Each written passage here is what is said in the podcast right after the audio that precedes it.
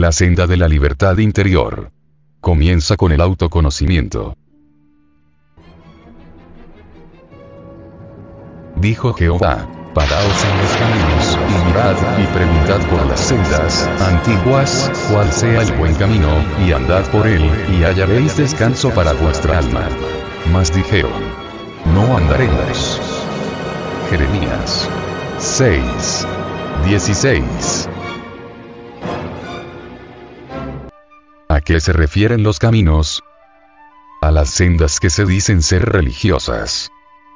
¿Qué nos indica con mirad? Que hay que observar, estudiar, escudriñar. ¿Y qué hay que observar? Si esos caminos contienen el sendero antiguo.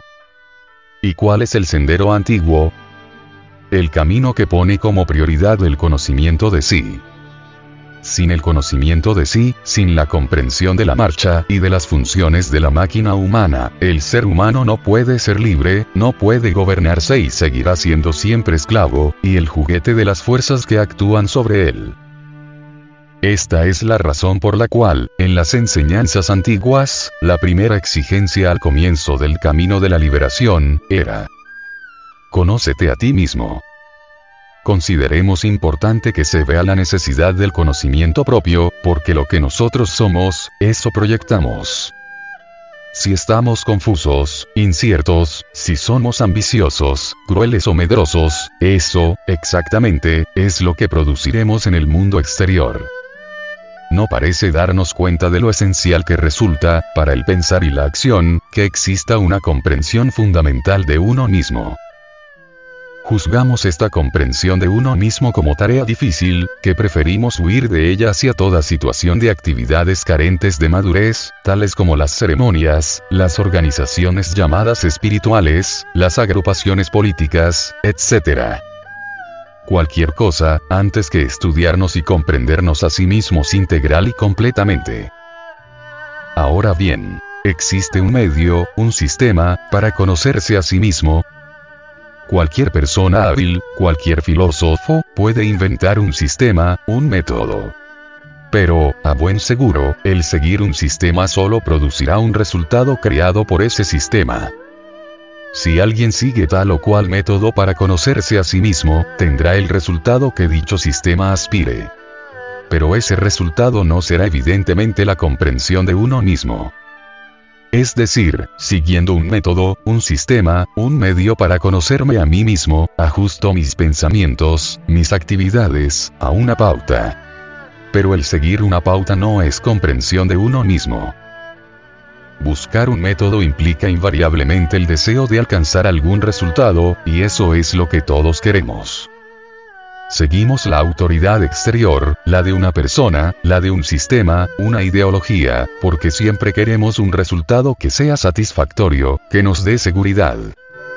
En realidad no queremos conocernos a nosotros mismos, no queremos conocer nuestros impulsos y reacciones, todo el proceso de nuestro pensar, lo inconsciente, etc. Queremos más bien seguir un sistema que nos asegure un resultado pero el seguir un sistema es invariablemente el resultado de nuestro deseo de seguridad, de certeza. Y es obvio que el resultado no es la comprensión. Cuando seguimos un método erigimos autoridades exteriores que nos garanticen lo que deseamos, y, por cierto, ese no es el camino hacia el conocimiento propio. La autoridad exterior impide el conocimiento de uno mismo bajo el amparo de una autoridad exterior, podemos tener temporariamente una sensación de seguridad, de bienestar. Pero esto no es la comprensión del proceso total de uno mismo. Por su propia naturaleza, la autoridad exterior impide la plena percepción de uno mismo, y por lo tanto destruye finalmente la libertad. Y solo en la libertad cabe el autoconocimiento.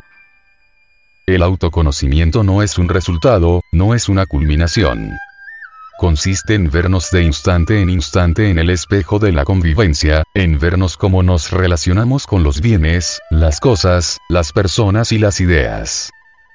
Pero encontramos difícil estar alertas, vigilantes y preferimos embotar nuestra mente siguiendo un método, aceptando autoridades exteriores, supersticiones y gratas teorías.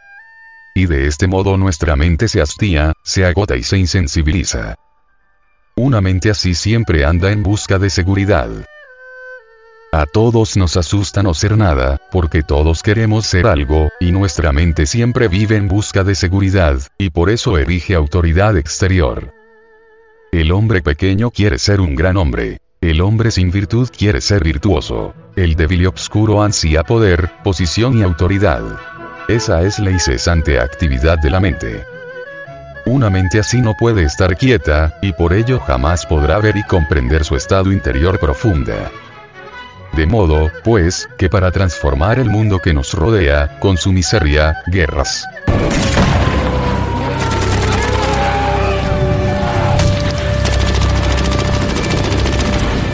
desempleo, hambre, divisiones de clase y absoluta confusión, tiene que haber una transformación en nosotros mismos.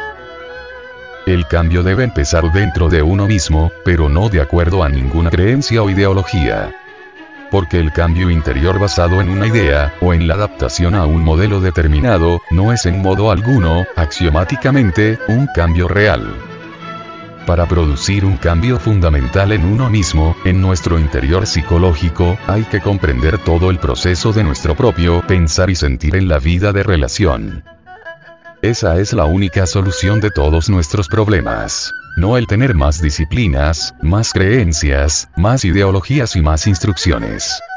Si podemos comprendernos a nosotros mismos tal como somos de instante en instante sin el proceso deprimente de la opción, veremos cómo adviene una tranquilidad que no es producto del razonamiento, una tranquilidad que no es el resultado de ninguna creencia, una felicidad que no es cultivada con dogmas, métodos o sistemas. Y solo en ese estado de quietud puede haber libertad, paz, amor, triunfo. Con la observación de sí descubriremos una cantidad de aspectos muy importantes de nuestro nivel de ser. Para comenzar constataremos con claridad meridiana el hecho que nuestros pensamientos, sentimientos, acciones y palabras, son el resultado de las influencias exteriores, y que nada procede de nosotros mismos comprenderemos y veremos que de hecho somos seres autómatas que actuamos bajo la influencia de estímulos exteriores. Experimentaremos nuestra completa mecanicidad. Captaremos que todo nos sucede. No podemos hacer nada. Somos una máquina gobernada desde el exterior por choques accidentales. Cada choque llama a la superficie a uno de nuestros yoes. Con un nuevo choque este yo desaparece y otro ocupa su lugar. Otro pequeño cambio en el mundo circundante y aquí nuevamente otro yo. Desde el momento en que empezamos a observarnos a sí mismos, comenzamos a comprender que no tenemos el menor poder sobre sí mismo, que nunca sabemos lo que podemos decir o hacer al minuto siguiente, y que no podemos responder por sí mismo ni siquiera por algunos instantes veremos que si permanecemos tal cual somos y no hacemos nada extraordinario, se debe simplemente a que no conquistamos ningún cambio interior extraordinario. Nos convenceremos de que nuestros actos están totalmente gobernados por nuestros yoes, que son múltiples.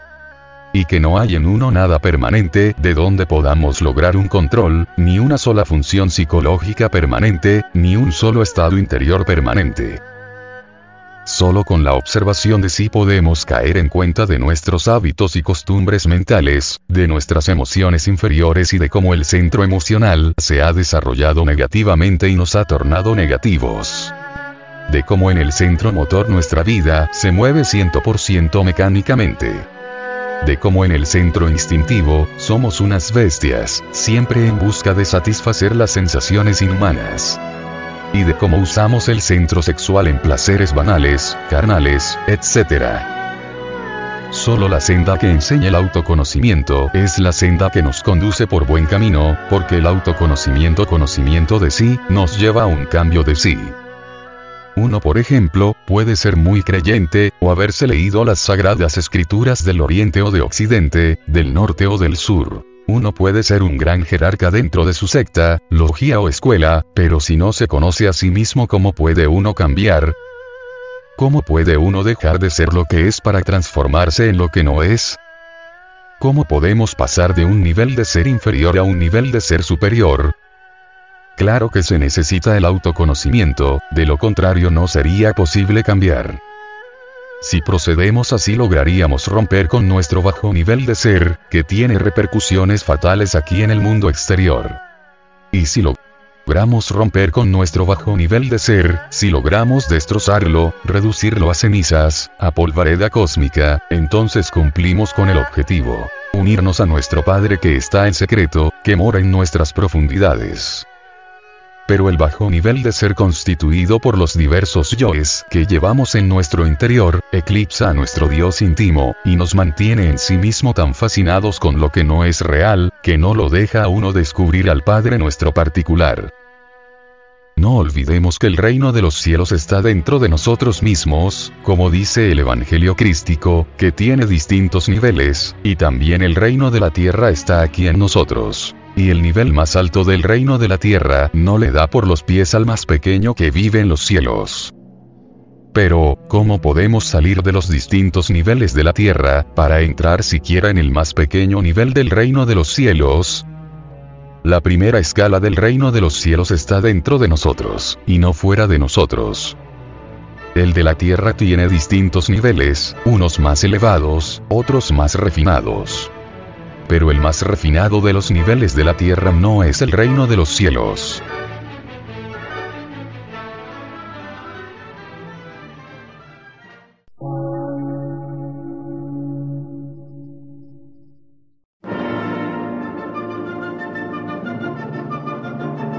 Emisora, gnóstica, transmundial. Por una nueva civilización y una nueva cultura, sobre la faz de la Tierra.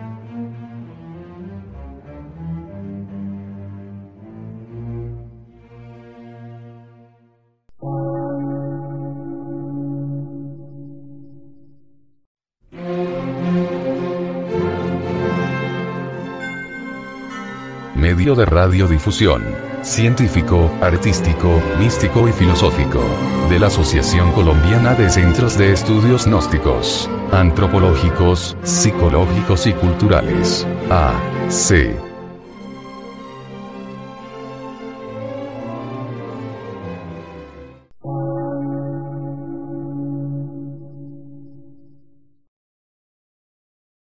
Lectura en movimiento. Difusión sin fronteras.